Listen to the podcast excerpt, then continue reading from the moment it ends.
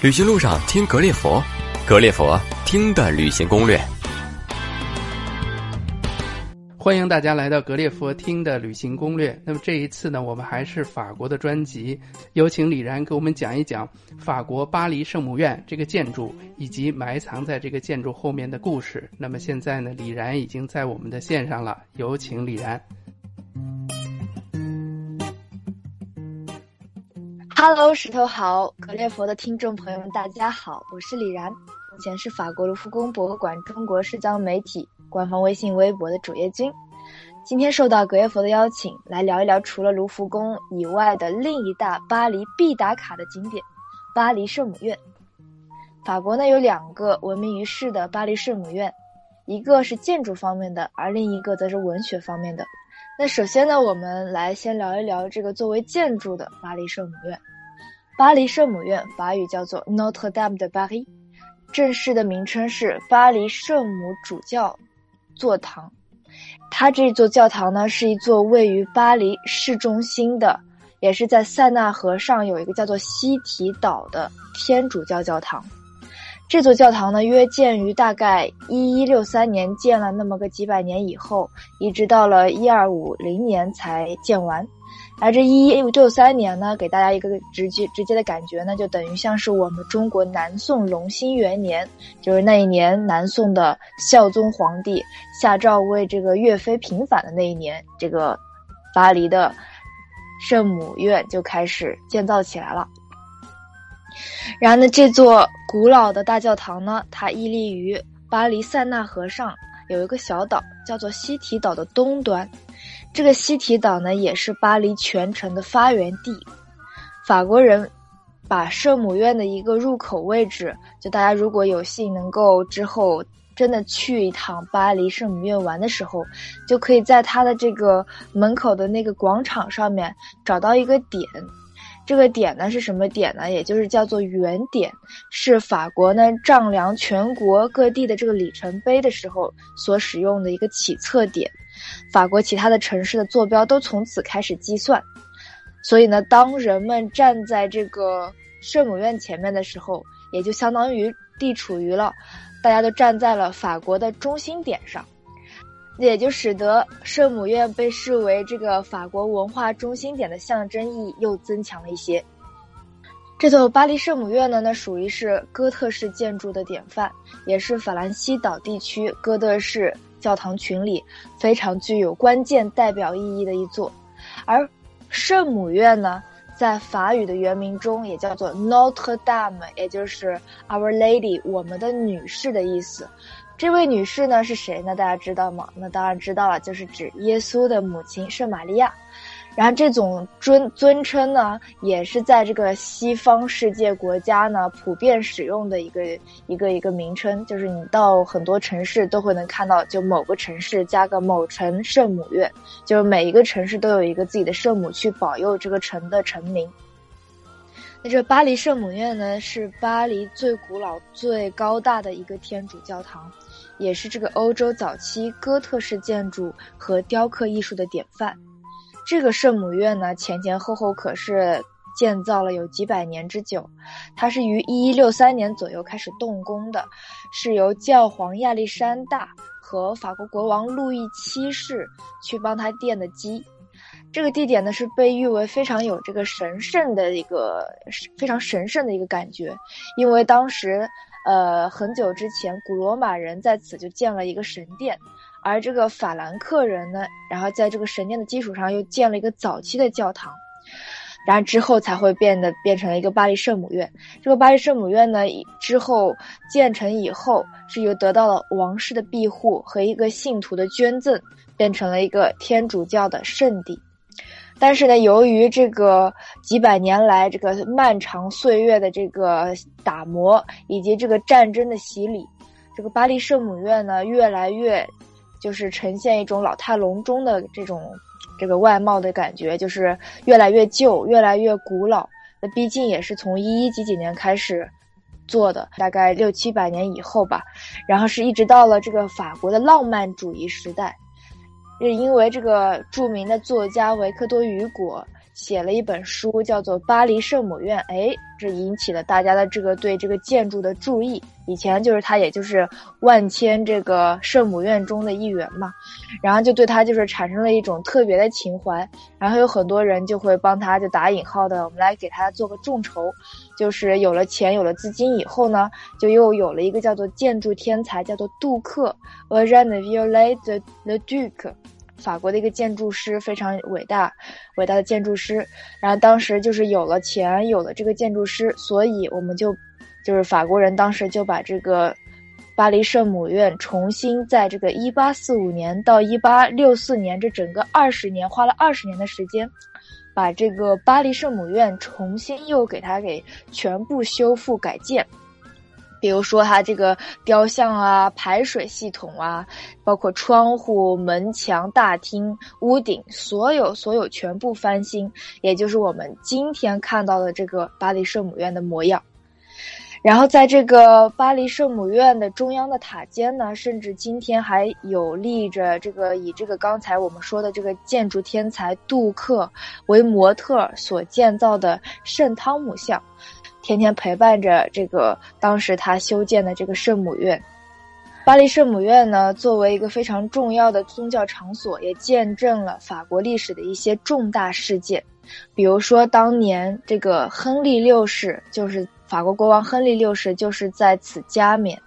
而一八零四年拿破仑也是在。巴黎圣母院加冕的，所以大家记记得那个高中那个教材书上那一幅拿破仑的加冕那个画作呢，其实画的就是在巴黎圣母院内。做的这个加冕活动，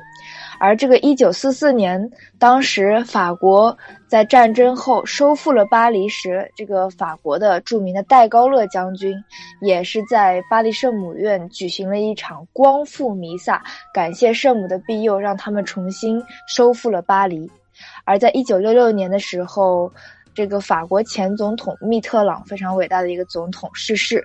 就很多的。这个国家代表就为这个法国前总统是在这个巴黎圣母院内给他做的安魂弥撒。那刚才呢，在这个巴黎圣母院介绍建筑的部分呢，我们有提到，一直到这个法国十九世纪浪漫主义时代的时候，由于雨果的一本名作《巴黎圣母院》重新引起了世人对于这个建筑的关注，而使得它修复。而且呢，有些朋友就会问了，说，呃，那这个雨果的名作里面这些呃作品的这个人物，他这是不是这个历史上也是有这个原型存在呢？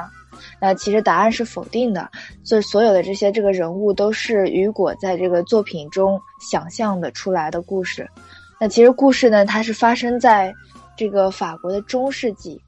愚人节那天呢。流浪的这个吉普赛艺人们呢，就是在巴黎圣母院前的那个广场上表演歌舞，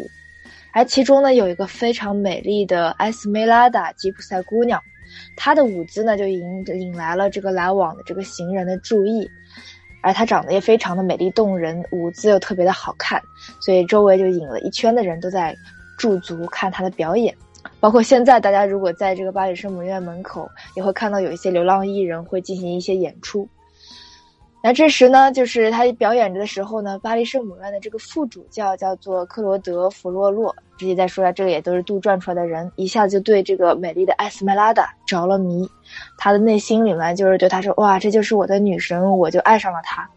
所以他就命令了他这个敲钟人，也就是我们特别熟知的叫做敲钟怪人，相貌奇丑无比的卡西莫多，去把这个艾斯梅拉达抢回来给他。那结果呢？就是法国的国王弓箭队的队长法比救下了这个埃斯梅拉达，并且把这个盖西莫多敲钟怪人盖西莫多给抓住了。他把这个敲钟人带到这个巴黎圣母院的广场上进行了鞭鞭打，然后善良的这个埃斯梅拉达却不借前仇，就刚才他去抢他嘛，反而去把这个水送给这个盖西莫多喝，这样就使这个。虽然外表丑陋，但是内心非常的纯洁善良的一个，呃，卡西莫多，让他心生了好感，对这个艾斯梅拉达充满了感激，并且同时也爱上了他。然后呢，天真的艾斯梅拉达这一边呢，其实还是对这个刚才那个法国国王的弓箭队队长法比一见钟情的。然后他们两个在约会的时候，刚才那个巴黎圣母院的主教弗罗洛就悄悄地跟在后面，出于嫉妒呢，他就用刀把这个法国这个国王弓箭队队长法比给刺伤了，并且逃跑。而这把又把这个罪嫁祸于艾斯梅拉达嘛，艾斯梅拉达因谋杀罪被判了死刑。然后呢，卡西莫多就把这个埃斯梅拉达从这个脚架上给抢下来，藏在了巴黎圣母院内。然后之后呢，这个主教弗洛洛趁机就威胁这个吉普赛姑娘啊，希望她可以满足他的那些叉叉欲望。然后结果遭受了拒绝以后，就被就把他直接就交给了这个国王的军队，就是把他供出去了。而后呢，这个无辜的吉普赛姑娘呢，就终于也被绞死了。当时这卡西诺多看到了这个心爱的姑娘被绞死了，非常的愤怒而且伤心，然后就把这个巴黎圣母院的副主教弗洛洛给推下了教堂，并且摔死。他就抱着这个埃斯梅拉达的姑娘的这个尸体，同时也就死去了，变成了这个凄美的爱情故事。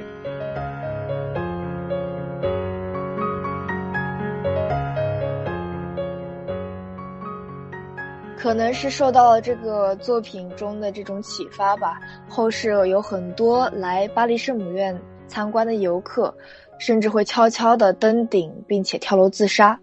比如说大家熟知的法国电影《天使爱美丽》中，这个爱美丽小姑娘当时周日和妈妈一起去巴黎圣母院做弥撒，结果可怜的妈妈就被一个跳楼自杀的游客给砸死了。所以说呢，为了避免这个悲剧的再发生，现在巴黎圣母院那个天顶上方所有的地方都被这个铁丝网所覆盖，人们是不可能出去的。哎，刚才我们就了解了这个巴黎圣母院雨果的这个作品的这个梗概嘛，大家很好奇，所有人都来这个巴黎圣母院就会想问说：哎呀，真的有这个呃，当时这个敲钟怪人卡西莫多敲的钟吗？然后我个回答是肯定的，是因为那个巴黎圣母院其实上方是有两口大钟的，我们只要穿过这个奇幻怪兽这个走廊，就可以直接到达这个一个钟楼。奇幻怪兽走廊，我马上会跟大家介绍。然后其中有一个钟钟楼塔楼上呢，就悬挂着一口大钟，叫布东。然后这种钟，这座钟呢是铸造于大概十七世纪的时候，它重有十三吨，就光那个钟的重锤，当当当敲的那个锤都有五百公斤。这个锤，这个钟呢是指挥现在在重大的天主教节日才会被敲响，然后每天。其他被数次敲响的是在北侧钟楼的另外四口大钟，所以说在这个小说中，这个巴黎圣母院这个大钟，卡西莫多敲的那个大钟就是在那里。大家可以如果登上这个塔楼，就可以去参观到。那刚才我们在那个之前说的，就是有一个叫做奇幻怪兽走廊，这是什么呢？其实大家如果去参观巴黎圣母院的话，就是也可以去看一下。就是在它的北侧，就大家面向这个巴黎圣母院主入出入口处的时候，它的这个左手边有一个很不引人注意的一个小门，通常这个门前都会有蛮长的一个队伍在排着。然后呢，这个小门如果一旦进去的话，往上就是一个非常窄的一个旋转楼梯。就是，呃，一直旋转而上，然后我们大家如果是按照这个旋转楼梯往上走的话，就可以来到一个离地面有大概四十六米高的一个叫做奇幻怪兽走廊，而这个怪兽的走廊得名是因为这个。它的这个栏杆，就到时候我们就走的那个走廊的旁边的栏杆上面呢，转角处，转角处都会有很多怪兽的雕像。就是这些雕像呢，都是由那个欧雷勒杜克，就是杜克刚才说的那个法国天才的这个建筑师创作的奇幻鸟兽。而这个奇幻鸟兽以及杂交动物以及传说中的怪兽，就是他能想到的所有的怪兽，他都把它雕刻在这个巴黎圣母院上面，放在上面，然后让他陪着这个圣母院，呃，一起。这些怪兽三三两两的都那个坐蹲坐在这个圣母院的钟楼上，而其中最著名的一个就叫做斯提治，它是一个就是特别萌的一个小怪兽，大家如果在网上看就能看到，就是他是双手捧着这个自己的这个托腮，捧着下巴，若有所思的望着巴黎，津津有味着，呃，坐着观看着这个尘世间的物转星移，可谓是。然后这个斯提治呢，也也就是源于希腊语这个词。夜意思是说，传说中的暗夜精灵，而这些这个我们如果在这个怪兽长廊上面走，就会看到这些面目狰狞、长着一些各种奇奇怪怪的翅膀啊、翼啊一些一些怪兽，而那个法国人呢，把它就放在这种这个建筑上面呢，就是其实是寓意着辟邪。除了这些那个蹲坐在圣母圣母院钟楼上的这些怪兽的话。如果大家在圣母院下往上看的时候，也会看到一些，就是呃长长的颈子、非常狰狞的怪兽，张着大嘴往下。那是什么呢？这个是法语里面叫做 g a r g o u i 其实就是它其实是巴黎圣母院的排水系统。只要这个天上下了雨的话，雨水积到那个平台上，就会从这些怪兽的口中给吐出来这些水积水。现在呢，我来说一说这个巴黎圣母院的内部啊，就是先提一句，如果大家有兴趣来巴黎圣母院参观的话，我非常个人非常建议是大概周日的时候早上上午的时候可以去巴黎圣母院参加一次巴黎圣母院中举办的弥撒，会非常的壮观，就是整个宗教仪式很完整并且很神圣。呃，还有在每年的那个圣诞节的时候，也会在巴黎圣母院举办圣诞弥撒，那是更加的、更加的壮观，甚至电视台都会进行直播。在这个巴黎圣母院的教堂内部呢，其实是很朴素的，基本都没有什么特别好华丽的装饰，但是呢，整个这个大厅就是非常的高大雄伟，同时可以容纳九千人一起祈祷。然后呢，这个教堂内部呢也有一个非常大的管风琴。当那个弥撒在做弥撒的时候，有的时候会管风琴会进行对这个唱圣歌的伴奏。这个管风琴呢，一共有六千根音管，音色非常的浑厚，市场非常适合那个圣歌和悲壮的歌曲，气氛是非常震撼的。而在这个巴黎圣母院内部，我个人非常喜欢的另外一个细节呢，就是这个巴黎圣母院的巨型玫瑰窗。就等天气好的时候，有阳光的时候呢，就会有这个光线透过他们这个巨型玫瑰窗，然后穿过洒进这个巴黎圣母院的那个内部，非常的漂亮。再加上这个信徒捐赠点燃的这个蜡烛呼应，显得非常这个肃穆和神圣啊。如果在里面抬头看着这个窗上美丽的这个古代的彩绘玻璃，就我们就会想问说，为什么会叫做玫瑰窗呢？就玫瑰窗象征着圣母的纯洁，而玫瑰在圣经中也代表着圣人的血液和女性的崇拜。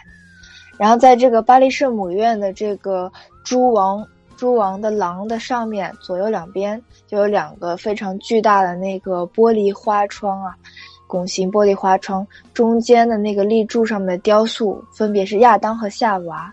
然后呢，他们这两个大的玻璃窗直径有九米之大，然后是象征着通往天堂。值得一说的是，这个玻璃花窗是真的是七百年前创作的那个玻璃花窗，然后它是由三十七块这个玻璃组成，然后窗前伫立着圣母怀抱圣婴的雕像。而旁边的则侍立着带着翅膀的天使。玫瑰窗作为这个教堂彩色玻璃的一种，由于它的位置而成为装饰的重点。就是当阳光照耀的时候，会把教堂内部渲染的五彩缤纷、渲染绚丽夺目。而这个玫瑰花窗忽明忽暗的时候，斑驳陆离，在使这个在教堂的人中有一种恍若隔世的感觉，就分不清我到底是在哪里。而在中世纪的时候，教堂也是就是与上帝对话的地方嘛。所以说，教徒进入教堂的内部，然后呢，通过这个无数的垂直的线往上方仰望，望着这个巴黎圣母院非常高的哥特式的拱顶和绚丽多姿的这个玫瑰花窗，然后对宗教产生无尽的遐想。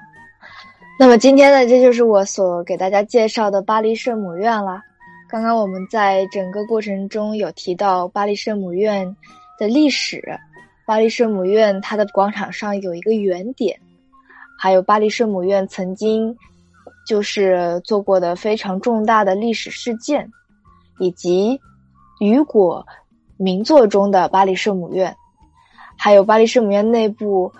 是不是有加西莫多？敲打的钟，还有怪兽长廊和非常美丽的玫瑰花窗。其实我现在也可以用一句话，一个一句雨果的话作为今天的结束，就是雨果曾经评价巴黎圣母院的外观说：“石头如交响曲般错落有序，来赞誉巴黎圣母院。”所以我希望今天。所说的这些小知识点啦、故事的，能给您在这个去到时候真的去巴黎圣母院参观的提供一些帮助。然后也谢谢今天大家来收听我说的巴黎圣母院的故事，谢谢大家。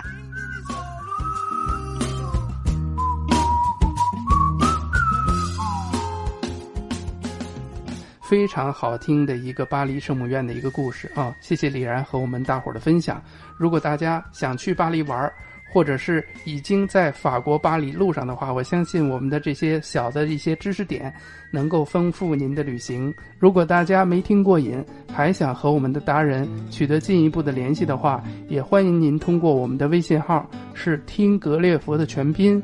然后输入我们嘉宾的名字李然木子李然是然后的然，那这样的话呢，能够收到我们达人的联系方式，您可以和我们的达人建立联系，一对一的进行互动。那再一次谢谢大家持续的关注格列佛听的旅行攻略，同时呢，我们还会就法国的其他有意思的这些人文历史方面的一些故事，持续的为大家奉上。请大家持续的关注和收听。